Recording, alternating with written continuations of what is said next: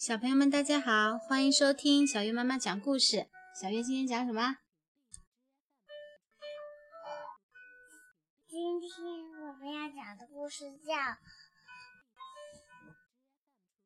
冬天的夜晚》，关于爱的故事。一个冬夜，作者英国的，没事，就这样吧。英国的克莱尔·弗莱德曼。绘画，英国的西门·门德兹，《暖房子》一。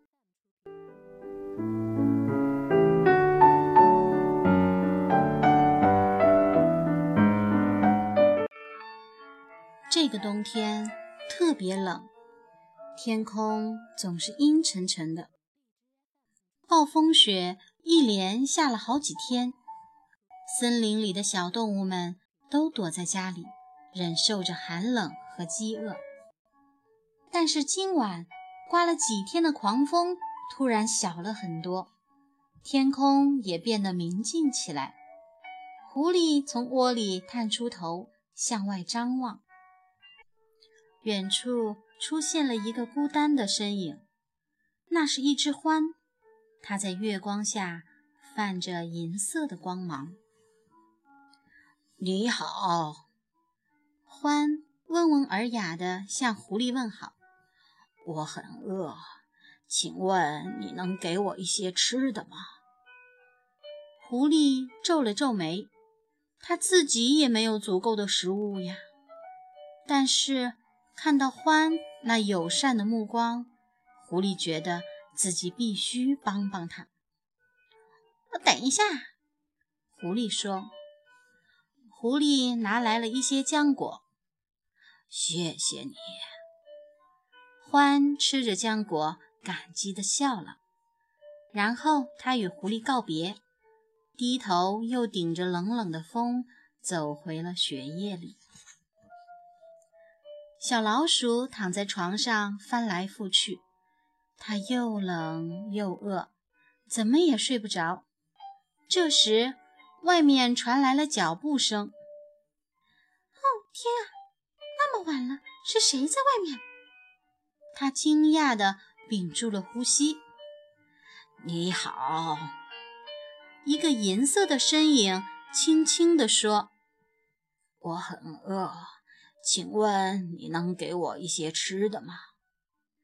我什么也没有，一点儿吃的都没有。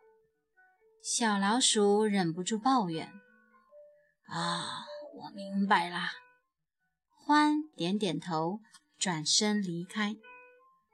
小老鼠听见欢的脚步声越来越远，想到欢是那么温和友善，可自己却拒绝了他，心里很过意不去。等等！小老鼠赶忙追上去。野兔就住在附近，或许它能帮助你。于是。小老鼠和獾一起艰难地向野兔家走去。刺骨的寒风抽打在它们身上，雪花纷纷扬扬地洒落下来。但不知怎么的，即便在这样一个阴暗的冬夜里，小老鼠也觉得很安心。欢温暖的目光就像天空中明亮的星星。野兔被吵醒了，它非常生气，而且它也只有一点点浆果，不想与人分享呢。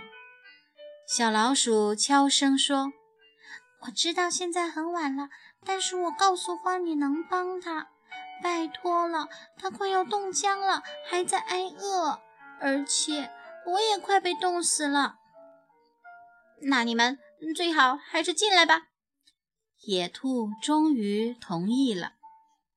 野兔拿出自己仅存的一点浆果，和朋友们一起分享。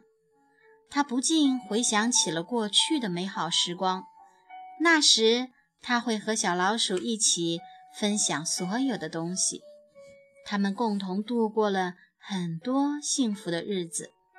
那真是令人怀念的岁月啊！獾又要离开了，他谢过小老鼠和野兔之后，又独自上了路。没有了欢，野兔的小窝里又变得寒冷起来。这时，夜色也更深了。可怜的欢，现在外面肯定特别冷。小老鼠叹了口气，探出头看向寒冷的黑夜，希望它能平安。野兔的话语里充满担心。就在这个时候，他们发现一个模糊的身影正慢慢地走过来。是狐狸！小老鼠叫道。“你在干什么呢？”野兔问道。“哦，我在找欢。”它太虚弱了，也没有吃什么东西。狐狸解释说：“小老鼠和野兔赞同的点点头，他们也在为欢担心。我觉得我们应该出去找找它。”雪地上，欢的脚印泛着银色的光。三个好朋友跟着欢的银色脚印走进森林深处。这个时候，暴风雪又变得猛烈起来。在那儿，狐狸终于发现了欢。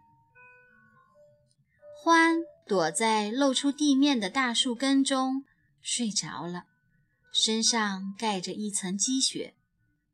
小老鼠倒吸了一口气，它肯定是冻僵了。可怜的欢，我们得救救它！狐狸喊道。为了不吵醒欢，狐狸挖了一个雪洞，用来遮挡风雪。小老鼠和野兔悄悄地采集了一些柔软的苔藓和枯叶，给獾当床。他们一起为獾做了一个温暖舒适的窝，然后他们依偎在一起，躲在这个临时的小窝里，互相取暖。风还在呼啸，雪也下得很大，但四个小伙伴挤在一起，做着香甜的美梦。第二天早上，欢不见了，三个小伙伴四处寻找，却只看到一串银色的脚印，一直延伸到很远的地方。狐狸说。我不知道欢去哪儿了，他会回来看我们吗？正当狐狸一脸惆怅的时候，小老鼠兴奋地大叫起来：“快看呐，看那儿！”大家都吃惊地瞪大了眼睛。一大堆好吃的！狐狸完全被眼前的景象惊呆了，太神奇了！小老鼠小声地说：“他还发现了一张小纸条，上面写着：‘感谢你们对我的所有关怀，这些是给你们的礼物。’”野兔叫道：“是欢留下的，我就知道它很不一般。”这时候，太阳突然拨开云雾，将温暖的光芒洒向大地。无数的雪花在阳光下徐徐生辉，就像欢微笑的眼睛中闪烁的光芒。